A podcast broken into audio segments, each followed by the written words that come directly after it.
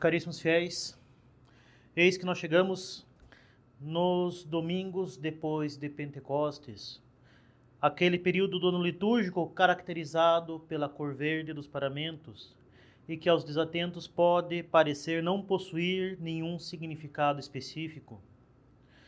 Seria assim para esses fiéis desatentos um longo período que juntaria todos os episódios da vida de Nosso Senhor que não se encaixariam em nenhum outro tempo. Seria aquele período lixeira do ano, em que os episódios seriam aleatórios e simplesmente seriam aqueles episódios que não se encaixam na Páscoa, em Pentecostes, no Natal ou na Epifania. E assim acabam esses desatentos por passar esses poucos mais de 24 domingos que temos pela frente, como se fosse esse período um fluxo de consciência sem nexo nem ordem. E assim, cada liturgia dominical seria uma surpresa. E assim, parece esse tempo um tempo ordinário ou um tempo comum que não possui nada de particular. Caríssimos, este tempo que nós nos encontramos, este longo tempo, nada tem de comum nem de ordinário. E se é verdade que ele não se foca em algum mistério específico da nossa redenção, como por exemplo a encarnação, a epifania, a paixão, a ascensão, isto não quer dizer de forma alguma que ele não possui um sentido profundo, verdadeiramente importante para a nossa vida espiritual. Se a igreja consagra um período tão extenso ao tempo em verde, é justamente devido à sua importância e às graças específicas que esse tempo encerra, assim como os demais. Se este tempo fosse um tempo desnecessário, se fosse um tempo de segunda ordem, ou o que seria uma, ainda mais absurdo, uma espécie de férias da liturgia, não faria nenhum sentido consagrar um tempo tão longo de mais de 24 semanas para ele. Faria muito mais sentido aumentar os tempos que seriam mais considerados mais importantes. E ora, caríssimos, este não é o caso. A liturgia católica, com seu calendário litúrgico, foi formada por inspiração do Espírito Santo e nos foi legada pela santa tradição para render o culto devido a Deus e expressar da forma mais perfeita a fé católica. E na fé católica, nada há de banal ou comum. Além do mais, esse tempo já se encontra fixado, como nós os conhecemos, bem antes do século VI. Examinemos então, caríssimos, como devemos encarar esse tempo depois de Pentecostes e busquemos tirar o máximo de proveito desse tempo que, na prática, nós já iniciamos no domingo passado, segundo domingo depois de Pentecostes, já que o primeiro foi reservado ao mistério da Santíssima Trindade. Não deixemos um período tão grande do nosso do ano litúrgico sem tirar proveito dele. Não deixemos ele passar como se fosse uma férias da liturgia. Justamente se ele é tão longo, é justamente porque ele encerra importantíssimas graças para nós. O que então nos reserva esse tempo, caríssimos? Esse tempo representa propriamente o nosso estado atual no mundo. É esta a sua grande importância para nós. O estado de peregrinos, caminhando com grande labor e sofrimentos para a vida eterna. E assim, caríssimos, é preciso, em primeiríssimo lugar, ter claro que o tempo depois de Pentecostes, como nós o chamamos, não é uma mera precisão temporal. Esse nome não foi dado porque a Santa Madre Igreja ficou sem ideias para denominar um período que nada teria de especial. Esse denominação tem todo o sentido desse tempo. Afinal de contas, o que se seguiu depois de Pentecostes, tendo nascido a Santa Romana Igreja com a infusão do Espírito Santo, foi o cumprimento da missão dada pelo Salvador de anunciar o Evangelho, de batizar, de administrar os sacramentos para a salvação de todos os homens. Em outras palavras, o cumprimento da missão de levar as almas para o céu guiando-nas, guiando-as nessa peregrinação em direção à vida eterna.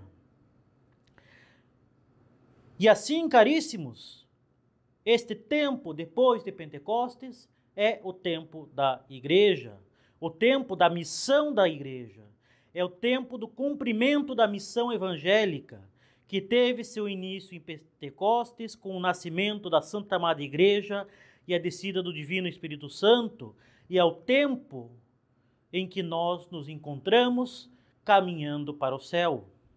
E é por isso mesmo, caríssimos, que esse tempo é o tempo da esperança, que é simbolizado pela cor verde. Nós nos encontramos nesta altura do ano litúrgico no que as Escrituras chamam da plenitude dos tempos. A obra da redenção foi realizada. Nosso Senhor Jesus Cristo veio a nós, pregou a verdade, sofreu a paixão, foi morto, ressuscitou, subiu aos céus, enviou o Espírito Santo, nos deixando a Santa Igreja Católica, a única barca da salvação, e os sacramentos. Ele nos deixou então esta barca que é a Santa Romana Igreja, com os seus ensinamentos, e os sacramentos, que são os canais da graça, que nos conduzem à nossa pátria celestial no revolto mar desse mundo. Então nós temos a esperança de poder, com auxílio certo de Deus, chegar à salvação. E a igreja vê assim na cor verde dos paramentos, o verde do ramo da oliveira trazido de volta à arca de Noé, pela pomba que ele soltara para identificar terra firme. É a esperança que nós temos diante desses meios que nós contemplamos, a igreja, o sacerdócio católico e os sacramentos. A esperança de que eles nos levarão à terra firme da vida eterna. Igualmente, caríssimos, temos na cor verde dos paramentos uma referência ao verde das plantas, que renascem nesse período de primavera e de verão no hemisfério norte. Claro, no hemisfério norte, afinal, o nosso rito é o rito romano, o rito de Roma. E é nesse período do ano, com a Páscoa e com Pentecostes, que nós vemos ressurgir as plantas e as flores e ir embora a neve do inverno. É esse o símbolo da vida espiritual que nasce em nós pela graça e que deve ser cultivada pela oração, pelos sacramentos e pela prática das virtudes, para podermos assim sempre crescer em santidade e nos dirigir ao céu. E como se estrutura esse tempo? A nossa vida presente vai ser abordada nos domingos futuros em três aspectos. O primeiro vai fazer referência ao passado, a festa de Páscoa, trazendo imagens do banquete pascal e de passagens evangélicas de Nosso Senhor enquanto taumaturgo, com vários milagres realizados por ele. Assim, a igreja nos faz contemplar os efeitos salutares da redenção e da graça em nós, apagando a lepra do pecado e nos fortalecendo em nossas fraquezas, tirando-nos da escravidão do pecado e do exílio desse mundo, para nos fazer filhos de Deus e herdeiros do céu. A segunda etapa trata do presente, do nosso combate espiritual contra os inimigos da nossa alma, o demônio, o mundo e a carne. E, de, e do exílio nosso nesse mundo. E aí teremos, sobretudo, a apresentação da antítese entre o reino de Deus e a sinagoga de Satanás, diante da qual não podemos permanecer neutros, devendo sempre buscar reafirmar a soberania de Deus sobre nossas almas e sobre todo o universo em cada um de nossos atos. Enfim, a terceira etapa olha para o futuro, para a parousia, isto é, o fim dos tempos e o retorno glorioso de nosso Senhor Jesus Cristo, para o qual devemos estar sempre preparados. Pois teremos todos de prestar contas de nossa vida a Deus no momento do nosso juízo particular, que ocorrerá quando morrermos, ou seja, a qualquer instante. Assim, pelos diferentes episódios evangélicos apresentados, teremos para nossa contemplação os temas da regeneração da graça operada por Cristo, que nos une a Deus e nos dá a vida eterna. O combate que devemos travar nesse mundo contra os inimigos de nossa salvação. E, enfim, em terceiro lugar, o nosso fim último, que é o próprio Deus, diante de quem devemos prestar contas no final de nossa vida e que triunfará diante de toda a criação, restabelecendo toda a justiça no fim dos tempos. E é essa a mensagem do tempo depois de Pentecostes que nós contemplamos na missa do segundo domingo depois de Pentecostes. A epístola de São João afirma de forma patente que fomos tirados por Cristo da morte para a vida isso pelo seu amor que fez com que ele desse a sua vida por nós no alto da cruz, e temos aí o primeiro ponto, que é o ponto da redenção. Nós conhecemos o amor de Deus e devemos ser também movidos pelo seu amor, combatendo o espírito do mundo e dirigindo os nossos atos para ele. E temos aí o segundo tema, o combate espiritual e a nossa santificação para assim termos a vida eterna. E aí nós temos o terceiro aspecto desse tempo depois de Pentecostes, que é o nosso juízo e a nossa eternidade. Terceiro tema. Mas para isso, caríssimos, nós temos ainda o Evangelho o Evangelho dos convidados para as núpcias, que nos mostra que Deus chama a todos para o banquete nupcial, isto é, para a união de nossa alma com Deus pela graça. E aí, o primeiro tema, o tema da redenção. Mas para isso devemos nos desapegar dos bens do mundo e ter Deus como nosso bem supremo. E para isso, nós nos deparamos com o combate espiritual, que é o segundo tema. Não fazendo como os convidados que recusaram o convite do Senhor para cuidar de seus interesses particulares. E esses convivas que foram convidados para o banquete da vida eterna, mas desprezaram esse convite, preferindo os bens e prazeres do mundo, e por isso mesmo preferindo o príncipe desse mundo, que é o demônio, não terão a salvação. E aí temos o nosso terceiro tema verde, que é o juízo de Deus. Enfim, nesse mesmo sentido, a coleta pede a Deus a graça de amar e temer o seu santo nome, pois ele nunca abandona aqueles que o amam. Resumindo a mensagem de esperança que dá o tom verde destes domingos. Caríssimos, que os domingos verdes não sejam ignorados por nós, mas que aproveitemos bem as graças que eles nos reservam, como quer a nossa Santa Madre Igreja.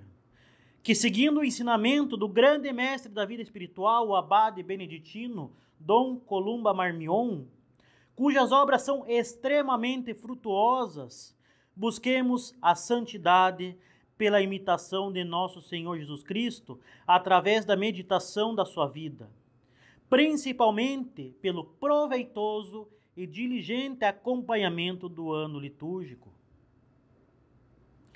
E a oração mental, a meditação católica, é essencial para isso. Assim como ela é essencial para a nossa salvação, isso deve estar bem claro.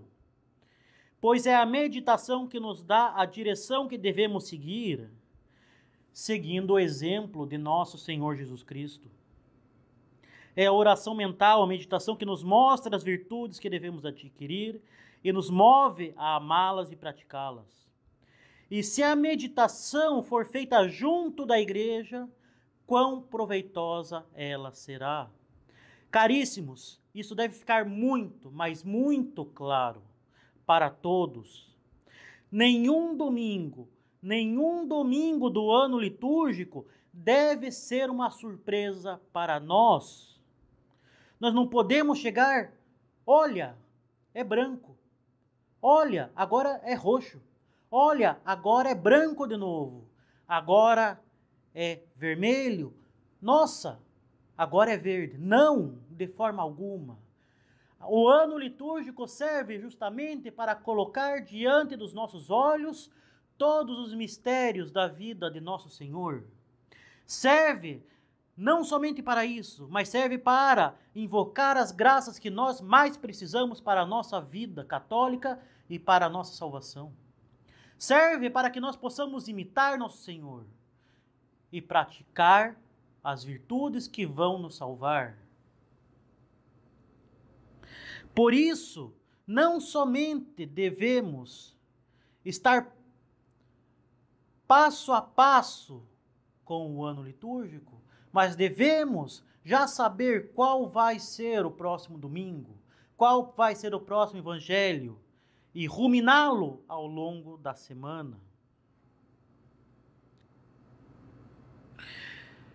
Nenhum domingo deve ser uma surpresa para nós, mas devemos sempre meditar e ruminar durante a semana o Evangelho dominical. Aliás, o próprio sermão não é um mero entretenimento para deixar a missa mais interessante, mas um meio para que se possa ter as disposições necessárias para bem aproveitar as graças que a missa dominical proporciona, além de um importante auxílio para a meditação das leituras litúrgicas. Pela meditação do litúrgico, temos a meditação de todo o mistério da nossa salvação e temos ainda todos os modelos de santidade, que são os santos. E temos o meio de pedir todas as graças que precisamos para nos salvar. Pelo ano litúrgico, nós rezamos com a igreja. E nenhum desses tempos pode ser de alguma forma desprezado ou considerado um tempo comum de segunda categoria. Caríssimos, não desprezemos o verde. Não desprezemos a esperança. Que nesse tempo depois de Pentecostes estejamos cheios do Espírito Santo. Que nós possamos aproveitar melhor não somente esses domingos em verde, mas o ano litúrgico como um todo, não somente acompanhando as missas pelo missal, não somente melhor aproveitando o sermão, mas buscando os meios de nos prepararmos e de ruminarmos ao longo da semana o Evangelho, a Epístola, as orações que passaram.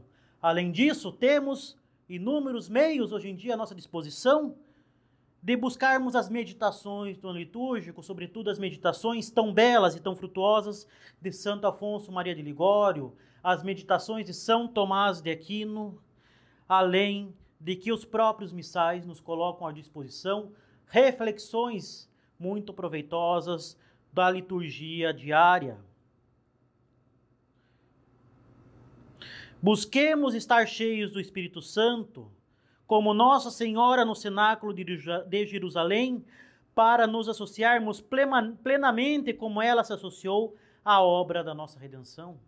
Busquemos sempre a graça de Deus e a imitação de Cristo pela oração, e que assim possamos combater o bom combate, para nos apresentarmos como bons soldados de diante de Cristo nosso Senhor, com uma grande esperança, uma grande e verde esperança, de gozarmos com Ele da bem-aventurança eterna. Louvado seja nosso Senhor Jesus Cristo. Em nome do Pai, do Filho e do Espírito Santo. Amém.